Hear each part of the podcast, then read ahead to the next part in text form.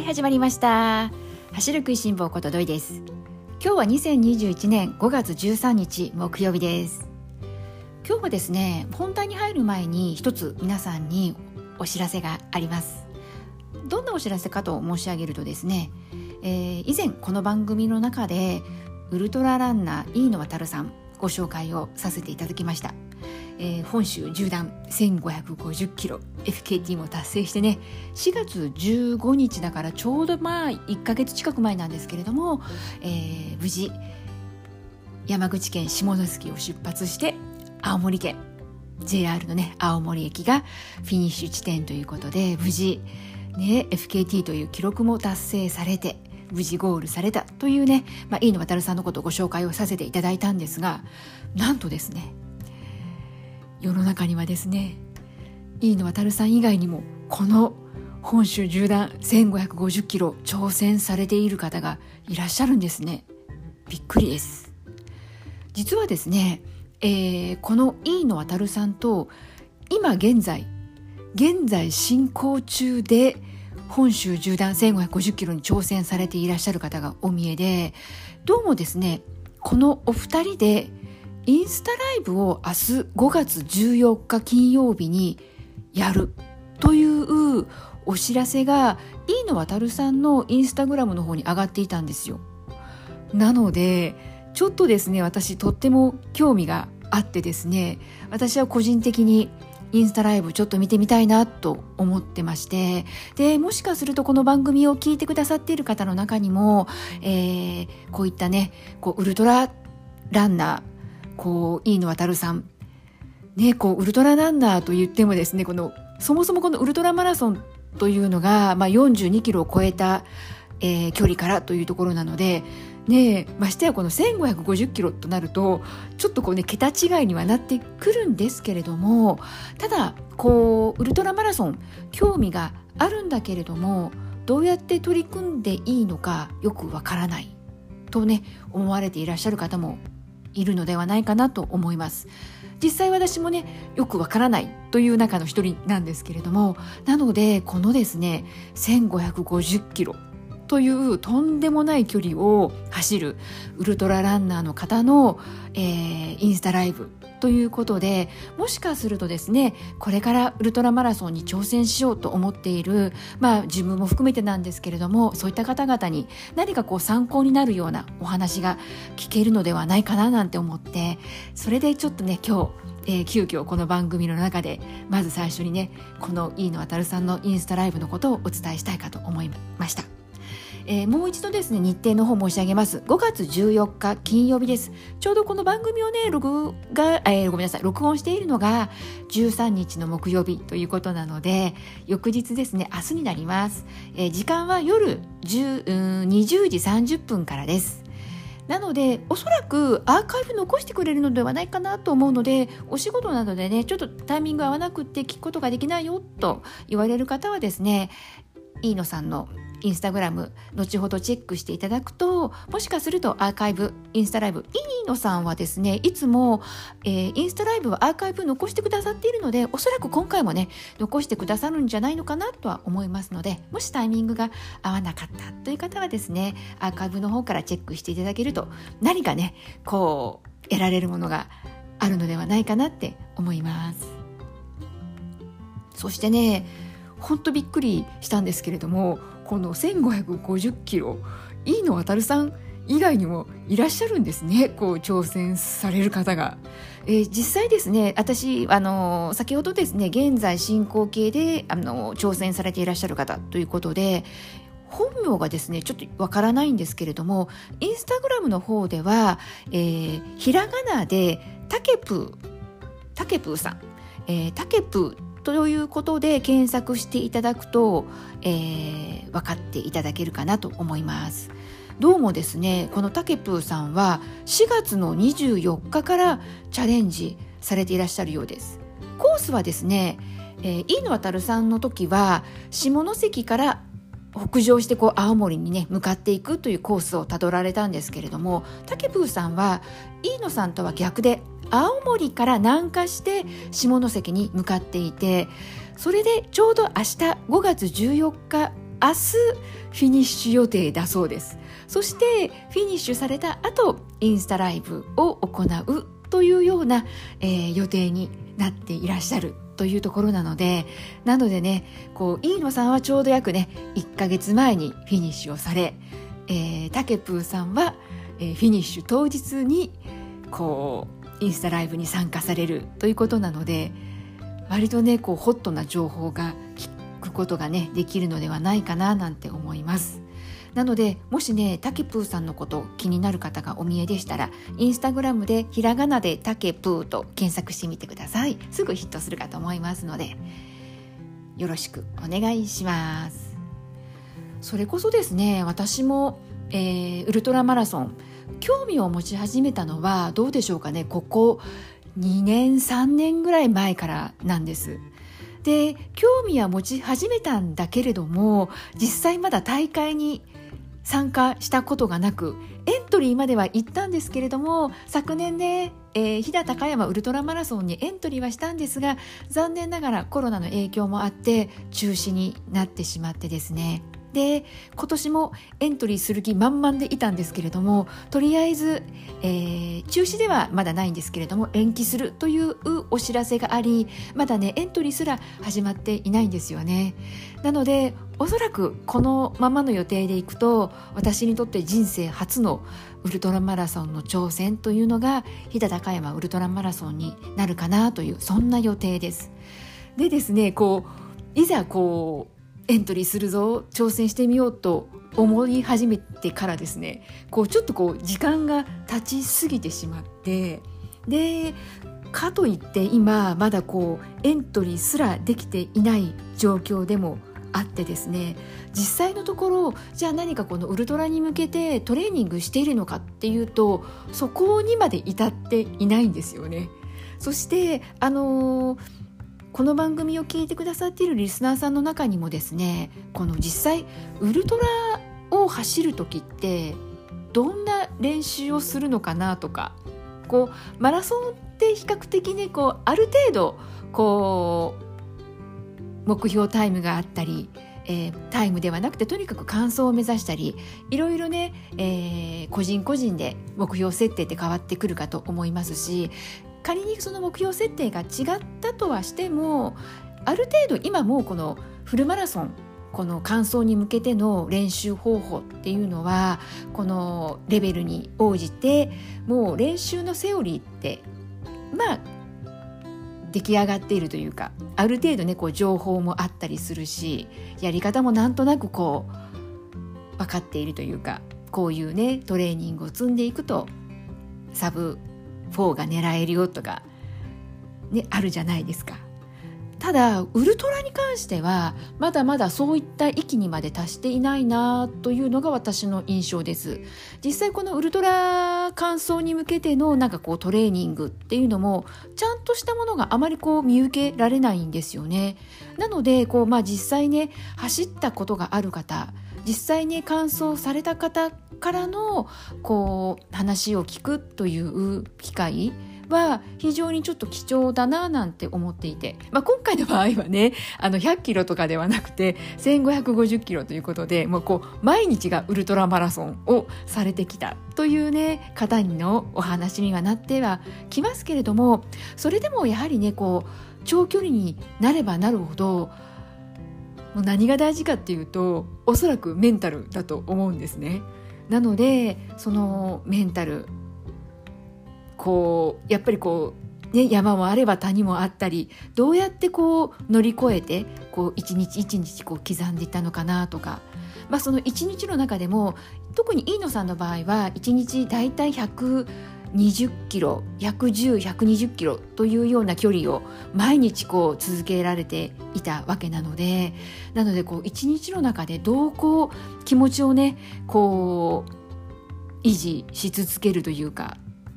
そういったねこの気の持ちをこう谷が来た時にまた山に向かってこう持っていく時のこうどうやって気持ちをねこう高めていくのかというような秘訣というかまあこの本当に何かね一つでも多くこういう具体的なね方法で乗り切ったよなんていう引き出しをね多く持っておくと実際今後ねもし自分が走った時に A さんはこうだった B さんはこうだったじゃあ自分はどうやってみようかなということで、ね、この A さん方式がダメだったらあ B さんはこう言ってたなとか C さんはこう言ってたななんていうことでやはりこう引き出しをねたくさん持って挑んだ方が安心材料にもなると思うのでなのでね今私の心情としてはこのウルトラマラソンに関するこう経験者の方からね話が聞けるっていうこのチャンスはあのできるだけね、えー、そういった機会があればお話も聞きたいななんて思っている次第です。なのでねもし、えー、この番組を聞かれていらっしゃるリスナーさんの中にもきっとですねどうでしょうか？フルマラソン、まあ、42キロをね一度まずはねこう完走という経験をされて誰もがね通ってきた道だとは思うんですけれども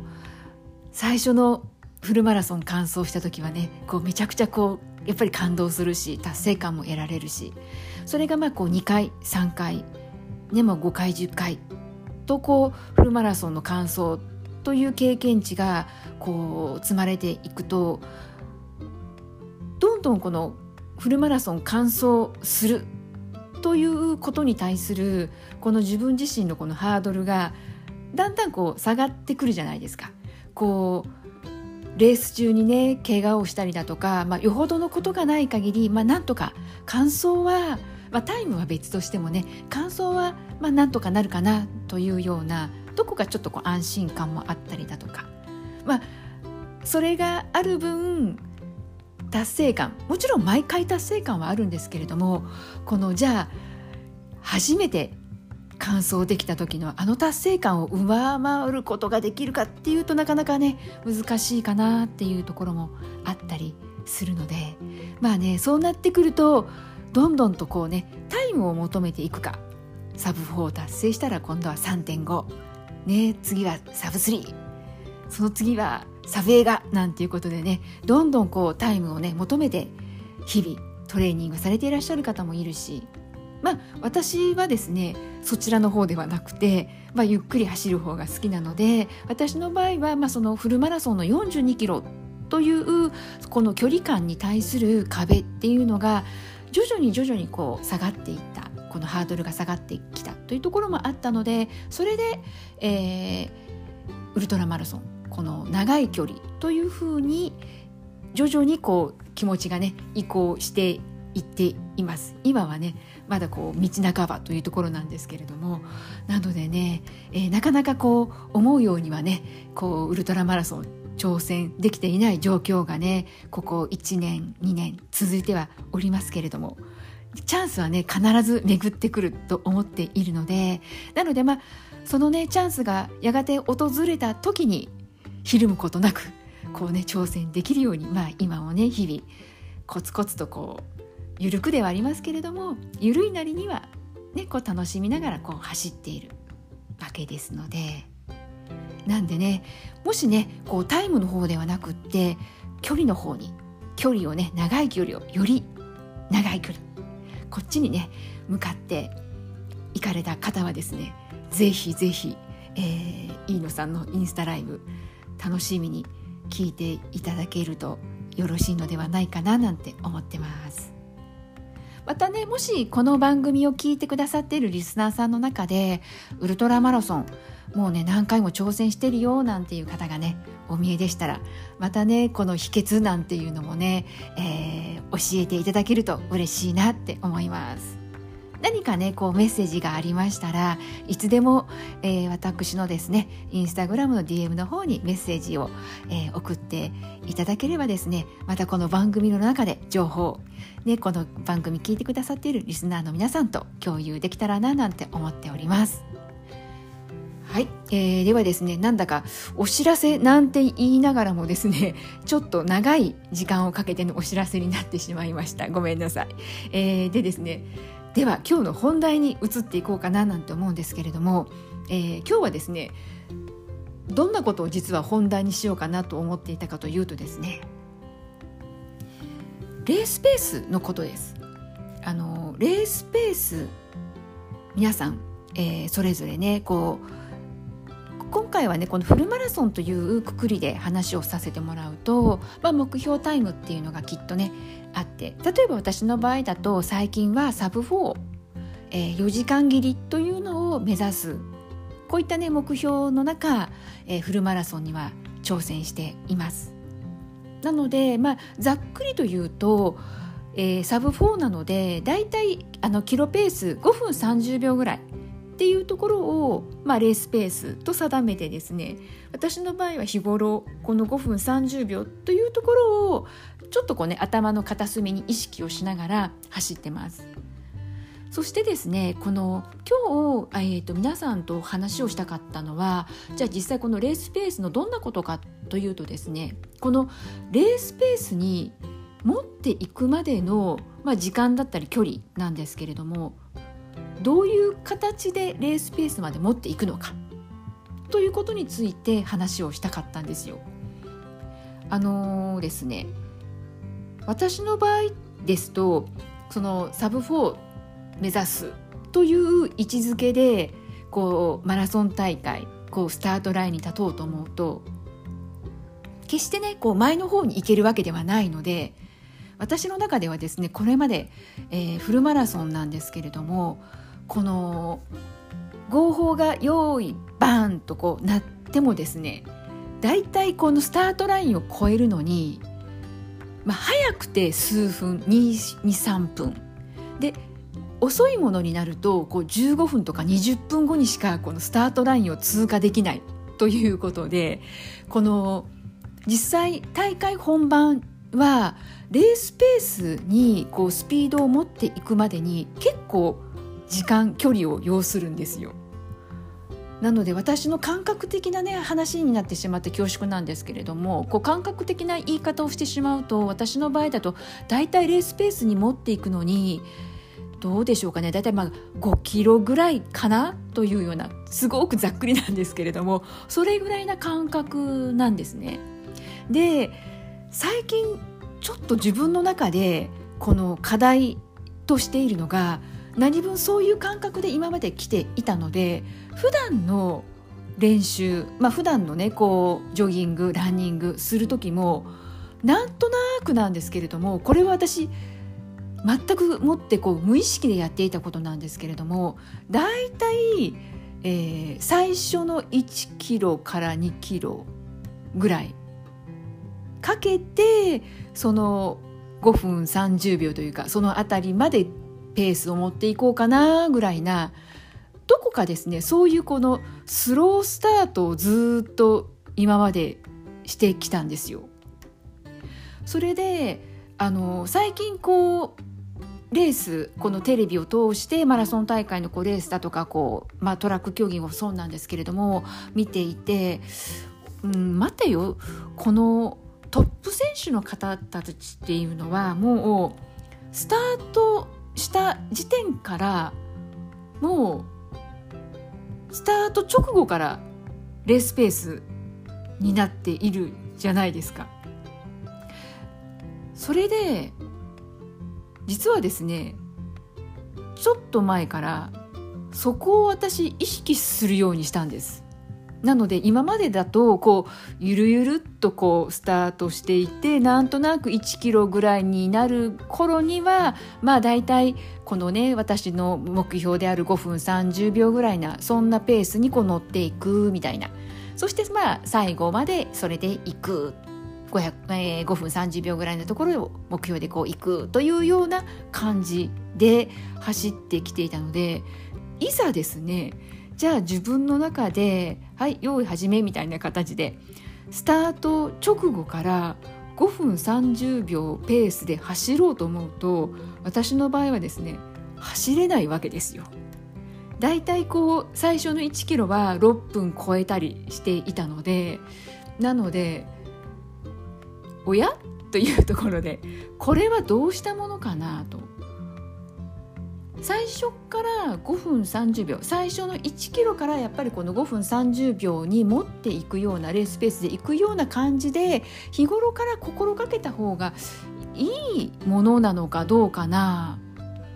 なんていうふうに最近ちょっとこう感じているんです。そしてですね、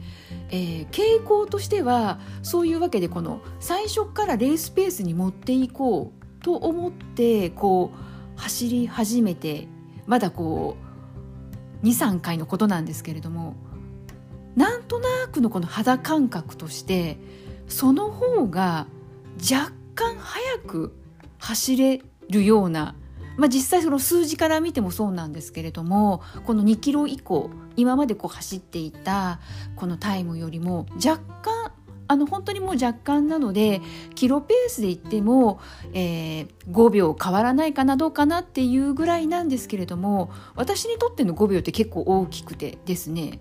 なのでもしかすると最初の入りの1キロからある程度これもレースペースに持っていくぐらいな気持ちで走った方がいいものなのかあともう一つ仮説的にはですね今まで大体この1キロから2キロというような結構こう距離をかけて5分30秒に持っていっていたのでそれであればやっぱりこういきなり持っていくのはなんかちょっとこう厳しいものもあるのでじゃあこの1キロぐらいを目安にしていたのを半分の距離 500m くらいからこうもうレースペースの5分30秒の、えー、速さに持っていけるような感じで進めるといいのかな。なんていうところで今ちょっとこう手探りではあるんですけれどもそんなことをですね今私の中ではですね新たな試みということで始めてみました。なんでねこの今こう残念ながらねマラソン大会からねこう遠のいている時期なのでまあそれをね逆手にとってですねそれであればこういろいろこう今までねやりたくてもやれなかったこと興味があったけれどもまあでも大会が控えているから下手なことをやってね故障したりだとか足を痛めるのも嫌だななんていうところでこう避けて通っていたようなこと。っていうことをねこれからちょっとね積極的にいろいろとお試しでねこうチャレンジしていこうかななんて実は考えていまして。まあ、その中で今取り組んでいるのが最初のこの入りのスピード感をどう持っていくかレースペースまでどれぐらいの時間どれぐらいの距離をかけて持っていくのが、まあ、一番いいのかどうかななんていうところをねちょっとこう、えー、5月はですね意識を変えて違う走り方をねしてみようかななんて思ってます。よくあのトップ選手の方があのよくこのジョッグって言っても私の中でこのジョグはあのいつもこう同じようなスピードで走っているのかと思っていたんですけれども実際私はそうだったんですがよくよくこう話を聞いているとこのトップ選手の方々、まあね、実業団の選手だったりそういった方々の話を聞いているとこのジョックでもいろいろなジョックが本当にゆっくりなのもあればそうじゃないのもあったりなのでこの一口にジョギングといってもいろいろなこう、えー、課題を持って本当のトップ選手っていうのは走っているんだなっていうのもこのコロナ禍において学んだことでして。なのでまあこうね市民ランナーレベルでもいろいろとこうチャレンジするのもいいかななんて思って最近はねちょっとこう5月こうできるだけこう自分をねいかに飽きさせないかもう本当にこのいかに自分を騙すかじゃないですけれどもこうどうしてもこう飽きってくるじゃないですか。なのでいかにこう飽きさせずに、えー、大会がない中日々こう定期的にジョギングっていうものを淡々とこう続けていくためにはやっぱり何か今までと違ったことをするのも一つの手かななんて思ってそんなわけで5月はですねまあ、えー、このゴールデンウィーク後半ぐらいからちょっと頭の片隅にこのレースペースのことをね思い始めたので早速、えー、違う走り方。最初からこう5分30秒を狙って走っていく。というようなやり方を最近やっているのでなのでこの気持ちがですね全く今までと違うんですよ。何かこう新しいことをやっているっていうところもあるのでこう楽しいというとちょっと大げさかなだけれどもなんかこう惰性で走っている感っていうのは少なからず、えー、ここ2回ほどはない状況で走れているので、うん、なんでこう違うことをやってみるっていうのはやっぱり必要かななんていうふうに思ってます。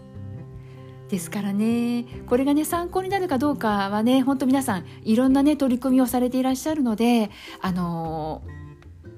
ー、バラバラなね、えー、感想が聞こえるかなとは思うんですけれどもなのでこう皆さんねこうフルマラソンといっても市民ランナーの方目標タイムによってはね全然こうトレーニングの方法それから走る頻度っていうのも違うわけなのでそのね皆さんのねそれぞれの目標に応じて、えー、今もね皆さん頑張っていらっしゃるかとは思いますけれどもまあね私のようにですね最近ちょっとこう惰性で走ってるかななんかちょっとこう飽が来てるかななんていうことでねちょっとこう楽しみというかね何かこう刺激が欲しいよなという方にですね何かこう違う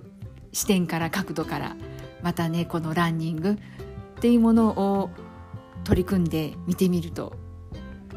ちょっとこう楽しみに似たような。実際私もですねあの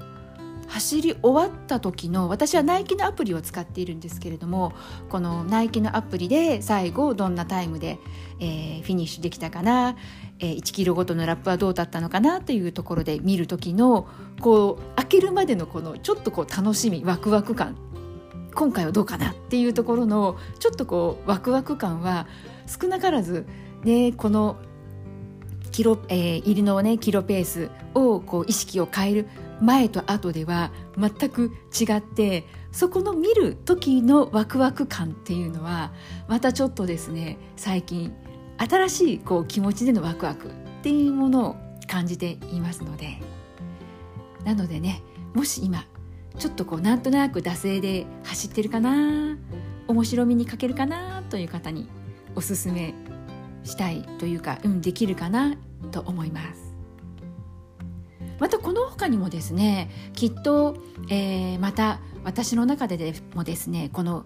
最初の入りのペースこのレースペースに持っていくまでのこの入りペースっていうところを今はこう楽しんでいますけれどもまたそこからまた違うね何かというものにもね取り組んでみたいなとも思っているのでまたそういった情報もあればよかったらねメッセージお待ちしております。はい。それではですね今日は、えー、飯野渉さんのインスタライブのお知らせそして、えー、最近私が新しくですね取り組んでいるレースペースまでのねこの入りペースの持っていき方距離時間こういったもののね私のこの新たな試みこう惰性でね来ているランニングをねちょっとこう違う視点角度から取り組む。そんなことをね、えー、お伝えさせていただきました。